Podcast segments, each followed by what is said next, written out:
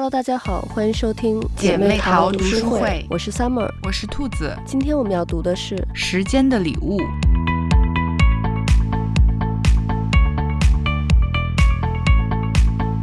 这本书是瑞典作家弗雷德里克·巴克曼写的一个短篇小说。巴克曼确实是一个非常有天分的作家。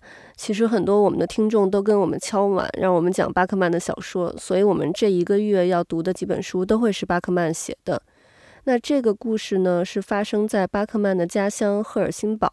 虽然巴克曼现在和家人住在瑞典的首都斯德哥尔摩，但是他还是选择让这个故事发生在他的家乡。我相信家乡一定对巴克曼有着特别的意义。其实我发现，大家对家乡的感情都是在离开家乡之后才变得深刻。嗯，就跟对家的感情一样，就是你天天在家里，你就不觉得家好；但是要是你出去几天，就会特别想家，就处处觉得自己家好。我觉得对家乡也是类似的感觉，就像我已经有七年没回国、没回北京了，然后现在就特别特别的想北京。真的，我都没意识到你已经七年没有回过国。对，七年了。然后现在就是感觉对北京元素的东西就越来越感兴趣了。以前在北京的时候没有觉得这样，然后现在就是特别喜欢。北京元素的东西，但是呢，我又觉得，如果我再回北京的时候看到的北京，一定已经不是我记忆中的北京了，就是有一种又熟悉又陌生的感觉。像作者也在序里面说到，也许每个人内心深处都会觉得，故乡是你无法真正逃离的地方，但你再也无法真正回到过去，因为那里不再是你的家。嗯，其实书里头让我想到了一个心理学经常提到的观点，就是很多人长大后，要不变成跟父母一样，要不就变成跟父母相反的人。嗯，像书里那个男主人公的儿子就变得跟男主人公是完全相反。这个父亲呢，向往出发，但儿子却憧憬归程。父亲看到的是发展，而儿子看到的是历史。父亲看到的是弱点，而儿子看到的是怀旧。男主人公就对儿子说。我尝试把你培养成心硬的人，你的心却变得很软很软。其实这个就是我们之前也多次讨论过的原生家庭对一个人的影响。有时候我们发现，不管我们是多么讨厌我们的原生家庭，到最后我们却变得跟我们的父母一模一样。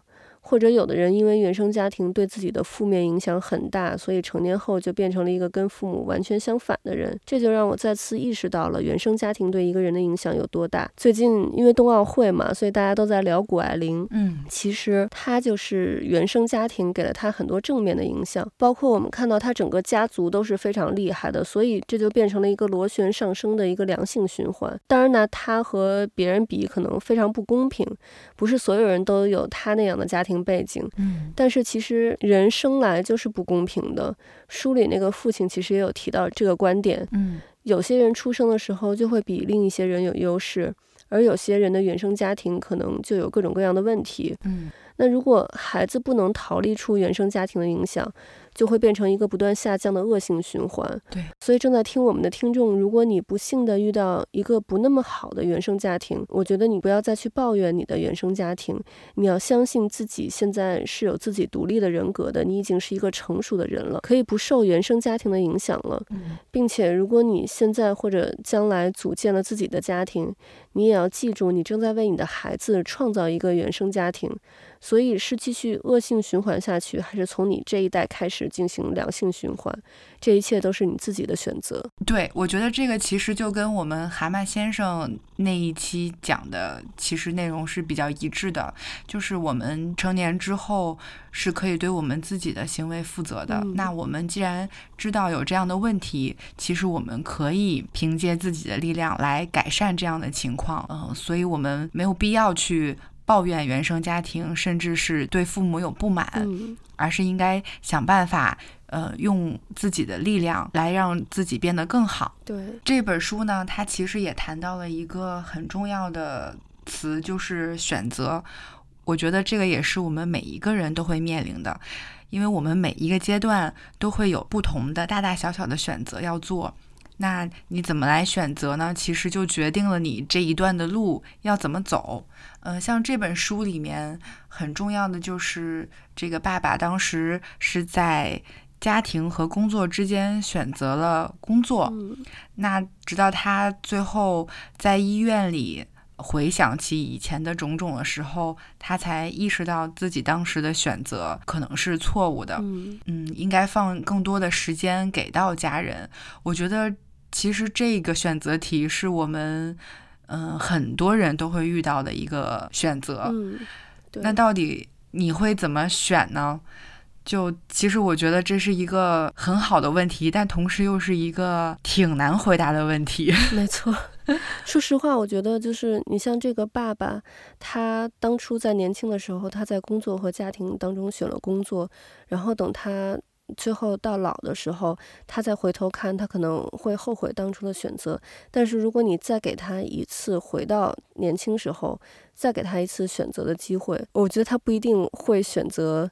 家庭，他很有可能，如果当时的呃各种条件下，他还是会选择工作。嗯，我觉得这也是很有可能的。嗯，因为确实有可能这样，就是我们有时候也会觉得说，哎呀，就是好像当时做的这个，嗯，不太对。但是如果再回一次，你又自己再想想，你可能还是会做出同同样的决定。对。没错、嗯，我觉得也是很有可能的。因为我觉得就是选择，其实你做什么选择是由之前的你来决定的，嗯、而不是将来的你。对，就是再回到那个过去，当时的你，你以前的那个你，对，对你还是会做出有可能做出同样的选择。嗯、就像最近那个我在看。令人心动的 offer 二嘛，嗯，然后我和我老公两个人看的都特别起劲儿，嗯、我们就看那些实习生啊什么的，就觉得嗯还挺好的。但是我老公就说说如果就是不管让他再回头回到学生时代多少次，他都不会选择那么努力的去学习，因为他觉得太累了。就是对于他，因为他就是一个不爱学习的，他就是一个学渣。然后对于他来说，他就他就永远你让他回去多少次，他都。他都会选择不好好学习，然后但是我就跟他说，我说其实对于他们来说，对于学习好的人来说，他不会觉得学习是累的，嗯，可能对于你来说，因为你之前的所有的经历造成了你认为学习是累的，所以你会选择不去好好学习。但是对于他们来说，他之前的所有的事情造成了他会认为学习是不累，学习是一件非常有成就感的事情，所以他还是会选择好好学习。嗯，哎，是。不过我其实觉得，就是这个人生的选择题挺无解的。我觉得，嗯，选择哪一方都是对的，或者说都是值得的。就是因为如果你选择工作，其实，呃，某种程度上说是一种自我价值的实现。对，即使说你可能是想。追求成功，或者是追求财富，但这其实都是自我价值的一种实现。那选择生活呢？嗯，我觉得也是很好的，就是你可以陪伴家人，因为这种陪伴是没有办法替代的，而且它就是一次性的，你不可能。再往回说，我想重来一次，这样也是没有的，也是很珍贵的。对，因为时间只能往前走，不会倒流。对，所以我就觉得呢，其实选择哪一个都是对的。嗯，不能说我一定的对和一定的错。对，嗯，但是回过头去看，肯定又总是会有遗憾。对，我发现好像人都是会这样，就是不论你选择了什么，你都会对你没有选择的那个事情有遗憾。对。是这样的，嗯啊，所以我也觉得这个这个题目其实挺难的，就挺无解的。嗯，就如果真的是给我，我觉得也很难。而且我看这个书的时候，我就会觉得啊，对啊，应该多花一点时间给家人多一些陪伴，这个很重要。嗯，但是我现在跳出来了，我就我又在想，如果当时正好是我的事业的这个上升期，嗯，那我也有可能会很心动，想说我要在网上。拼一拼，可能我可以做的事情更多。对，呃，我可以让我的一些想法能够付诸实现。嗯，那其实也很重要。对，对，所以我就觉得这个真的是挺矛盾的。说实话，可能我觉得，如果他当初年轻的时候选择了家庭，嗯，他有可能到老了，他就会后悔，为什么我年轻的时候没有再拼一下事业？我可以把我的家庭整个就是上升到一个新的高度。嗯，他有可能是会。到老了之后会有这样的想法。对，是的，所以我就真的觉得这个题目挺纠结的。嗯，对，所以我觉得其实大家就是，嗯，那既然不管做什么选择，你都会就是对没有选的那些选项有遗憾，那不然就你选了什么，你就认真的去做下去，就是不要再想其他的了。你既然已经选了，你就认了吧。对，我觉得也是，我觉得你说的很对，就是那我既然选择了这一条路。我不如就把这一条路走好，嗯，那我在这一条路上不留遗憾，我觉得某种程度上说也对得起另外一一个我没有选择事情的遗憾，因为我觉得维持这种人生的 balance 其实挺难的，嗯嗯，没错。所以就是说，那我既然选择这条路，我就对这样的选择负责，然后把它做好，对，对我觉得才能才某种程度上说就是对得起。嗯，另外的那一种遗憾吧。哦，你刚才这么说，我突然想起来，之前就是听别人说，嗯、如果你不知道该怎么选择的时候，你就抛硬币嘛。他说，其实抛硬币并不是说是一个那种随机的让你去选择一呃一个方向，它其实是在你抛硬币的那一刻，你就知道了自己心里到底是最想要哪个。因为硬币有两面嘛，你抛出去的时候，你一定心里会想，我希望是哪一面。嗯，希望是哪一面？这个时候你就就，就那一刻你就知道自己到底想要什么了。嗯。对，然后其实这本书，我觉得就是刚才你提到的，它很重要的一点讲的，其实就是要怎么掌握好这个 work-life balance，嗯，或者说是 work-family balance。其实。很多人说实话，他努力工作也是为了让家人能过上更好的生活，但是反而因为他可能一直忙于工作，然后就会忽略了家人，导致这个家庭关系的不和睦，最后整个家庭可能都分崩离析。对，是这样的。像他这本书的简介里面，其实也有说，他就是说，时间是一种非常公平的东西，任何人都不能讨价还价，过去了就是过去了。给了自己就不能给父母，给了工作就不能给孩子。对，我们最终成为怎样的人，留下什么样的回忆，都源于我们每一次做出的选择，以及如何用掉自己的时间。嗯嗯，我就觉得这句话写的真的挺好的。对，记得之前我看过一个段子，说有两口子为了给孩子更好的生活，然后就想赚很多很多的钱嘛，买大房子呀，买豪车。然后拼了命的工作养家，每天早出晚归，没有假期，因为没有办法分出时间照顾家庭和陪伴孩子，所以不得不请了保姆在家照顾。于是他们的保姆每天除了做家务、接送孩子，就是待在他们的那个大房子里头养花呀、种草呀，陪着孩子看看电视。然后那个人就自嘲地说：“说我们打拼了一辈子，保姆却过上了我们想要的生活。” 我觉得其实这个道理很多人都懂，但是就是事儿到了自己身上就不知道该怎么选了。嗯，是这样的。所以我看这本书的时候，其实就是会觉得说，哎呀，可能最终很成功，或者说拥有了很多的财富，但是可能未必。哎，怎么说？就看这个书的时候，会觉得，哎呀，可能就是未必会会没有那么的幸福。就是虽然我自我的成就达到了，但是可能我的家人反而会离我远了，或者说我空闲下来反而会感到一种巨大的空虚。就是我觉得可能还是人类对于爱的那种需求，那样的一种安全感，可能是就是精神上更需要的。对，没错。我觉得，因为其实我们的时间和精力其实是有限的。嗯，然后。我们年轻的时候呢，如果选择将时间和精力都奉献在工作上，我们自然肯定就牺牲掉了和家人在一起的时间。但是到老了之后呢，再回头过去看，就会觉得，哎，后悔为什么当初没有多陪陪家人，就会觉得家人肯定比工作是更重要的。但是在年轻的那个当下，我们肯定觉得要趁年轻多打拼嘛，就觉得。家人肯定会在我们身边一辈子的，嗯，觉得不用着急。嗯。但是我觉得，就是小说里那个男主人公的前妻说的有一句话特别扎心，他就说：“说你一旦失去了孩子对你的关注，你就永远不会重新获得他。”嗯，是这样的，没错。唉，所以确实就是，我觉得这个真的。还挺让人纠结的，就是家人的陪伴确实是非常非常的重要。嗯，没错。而且孩子的成长，大家都知道，它是一个线性往下发展的，就是你不可能说我想重新再看他，呃，过一段这个时间肯定是不可能的。嗯嗯，就不以你的意志为转移，所以就是，嗯，哎，就是错过了，那就是错过了。对，很多家长就是。可能很后悔，比如孩子的第一次走路呀，或者第一次叫爸爸，第一次叫妈妈，可能就是因为他忙于工作，然后就嗯就 miss 掉了这个瞬间。嗯，对，没错，是这样的。而且我们可能很多人很辛苦，就是在工作上投入了很多时间，但他未必最终一定会实现他自己比如说最开始所想的，或者是达到了。呃，很很大的成就，或者是得到了很多的财富，可能就真的是，嗯，呃，为生计所累，但他同时又又失去了和家人陪伴的这样的机会。嗯，我觉得这可能是大多数人的一种常态。对，嗯，所以我就觉得，哎呀，这真的是一个挺难解的题。没错，是的，就是就是交给我，我也我也真的是不知道要怎么选择。我觉得就是。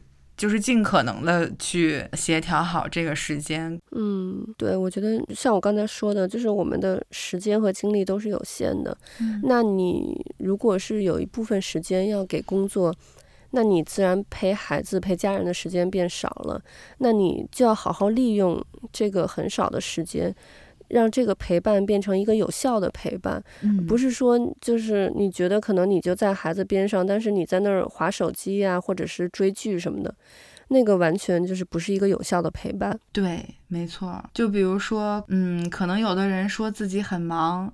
然后呢，又可能一边在朋友圈发送着孝心，但其实又并没有真正的和自己的父母有很深度的沟通，或者是回家去看他们。对，有效的陪伴是要有互动、有沟通、有交流的。对，没错，没错，是这样的，是要有一些实际的行动来。嗯来付出的。对，然后我觉得书里还有一个挺有趣的一个观点，就是这个不是这本书嗯主要要讲的内容，但是就是我看到这个，我觉得还挺有感触的。他说，快乐的人什么都不创造，他们的世界没有艺术，没有音乐，也没有摩天大楼，嗯，不需要发明和创新。快乐的人不会留下任何遗产，他们只为了活着而活着，是纯粹的消费者。这个是这个书里头的那个爸爸他说的一个观点。其实作者并不是想抨击快乐的人，我觉得事实上就是当你看这个作者他的作品的时候，你会发现作者其实也是非常认同快乐，是非常难能可贵的一个情感。嗯，但是作者想表达的呢是，就是那些。得过且过，一天天傻乐呵的那种人，他们很少会去进行一个深入的思考。这些人通常就会被媒体呀、被各种主义呀所左右。所以，就是我从我个人的经历，确实也是发现是这样的。我觉得就上学的时候，尤其是咱们是文科生嘛，感觉总是特别多愁善感呀，嗯、特别矫情的那种，就是有一种少年不识愁滋味，为赋新词强说愁的那种感觉。对，但是我觉得，我觉得不可否认的是，咱们那个时候的创作欲就特别的旺盛。我觉得反而是，就自从我跟我老公结婚以后吧，就感觉嗯，每天日子过得都还挺好的呀，然后就。一点没有那个创作欲和灵感了，尤其就是前几年还是社畜的时候，每天下了班啊就想看剧啊，或者是综艺什么的，其他的什么都不会想。就之后现在想起来，就觉得有一种虚度生命的感觉。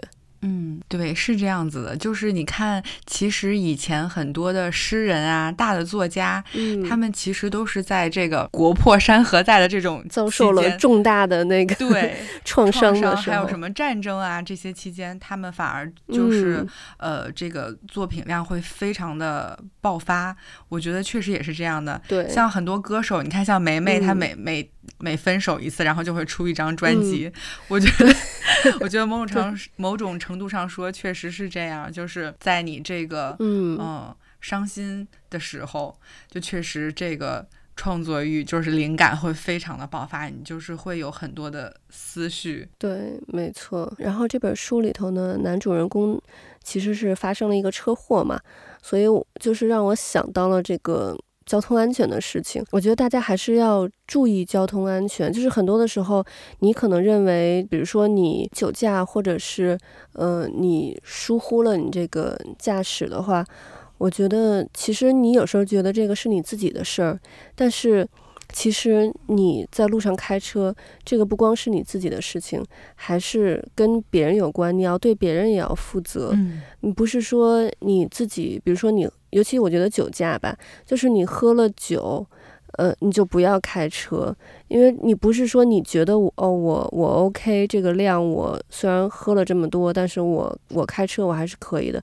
我觉得不是这样子的，就是你要为别人负责，而不是说你能不能去开这个车，是你开这个车对别人是不是安全的，会不会对别人造成伤害？嗯，是。没错，你这么一说，我想起来了，就是 B 站有一个纪录片儿，呃，是那个湖南。在湖南当地拍的，就是专门拍交警执法，然后它里面有很多是酒驾的这个案例。嗯嗯，看完之后就确实有的案例挺触目惊心的。嗯，因为就像你说的，不仅仅是对自己负责，也是对他人负责，因为他人的生命也是。同样都是非常珍贵的，而且牵动的又是几个家庭，所以我觉得真的是一定就开车不要喝酒，喝酒就不要开车了。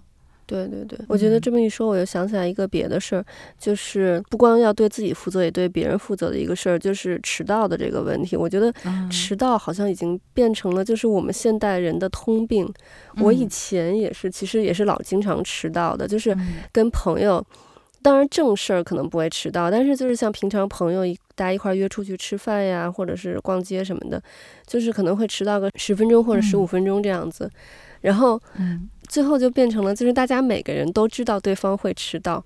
然后你就 是可能会会预估一下，会预判一下对方会迟到十五分钟，那你就是给自己定的那个时间，就是约好时间的十五分钟之后，但是你还是会迟到，你就是又比那个十五分钟就又晚了十五分钟，就最后大家约的时间就会越来越晚，但是。我老公是一个特别特别守时的人，就跟他在一起之后，我就也改掉了那个迟到的毛病。嗯，我现在就是不管跟谁约都会很守时嘛。因为后来我觉得，就是其实迟到这个事情，就是跟朋友约好了时间，不是说你自己呃能不能赶上这个约好时间这件事情，就是这是一个你对朋友的一个承诺。嗯，就是你们约好了这个时间。实际上你们是已经达成了一个承诺，那你迟到其实是就是辜负了这个你对你朋友的这个承诺。嗯，对，是这样的。对，我觉得这个是一个就是你是不是尊重别人的一件事情。嗯，是是是，就这事儿上我你这么一说，其实我也需要检讨一下我自己，就是。对，我有时候也、嗯、也会迟到，因为我发现，呃，一定不能卡着这个时间点来准备。就比如说，对我卡着点算好，我觉得嗯，就是我这个点儿起来就可以。但是我觉得一定要再提前十五到二十分钟，嗯、因为很有可能会有一些突发的状况和你难以。难以预料的情况发生，嗯，所以就一定还是要留出一个提前量来。对，你中间有个任何突发的状况，我觉得不是说你的朋友要去承承担这个责任，而是说，因为这些突发状况可能是，嗯、呃，因为你自己的原因造成的这种突发的状况嘛，所以你自己要去承担这个这个责任，所以你自己就要给自己预留出多一点的时间去预防有可能的这些突发状况。但是因为你跟你朋友约好了那个时间，所以你还是要达成你对朋友的这个承诺。对，是这样的。对，因为真的现在我觉得迟到真的是太常见了。对，我们前两天也是也是因为那个跟别人约了一个事儿，然后对方就是说，嗯，说啊，你们一定不要迟到，然后。但是因为我们那个第一次约的时候，然后我们没有迟到嘛，他说哦，我我知道你们应该不会迟到，但是他之前就有跟别人约，然后别人可能就是迟到了两三个小时那种的，嗯，所以真的迟到真的是太常见了。但是我觉得大家还是要，嗯，做一个负责任的一个人。嗯，没错。大家都觉得迟到是小事儿，虽然是小事儿，但是实际上背后体现的是一个大的问题。嗯对，是一个态度的问题。对，那其实今天我们聊的也差不多了。然后这本小说呢，其实非常短，大概用一个小时左右就可以看完。但是真的特别特别推荐大家去看，因为是一个非常值得我们去思考的一个小的短片。嗯，那我们今天的节目就到这里了，我们下期再见，拜拜，拜拜。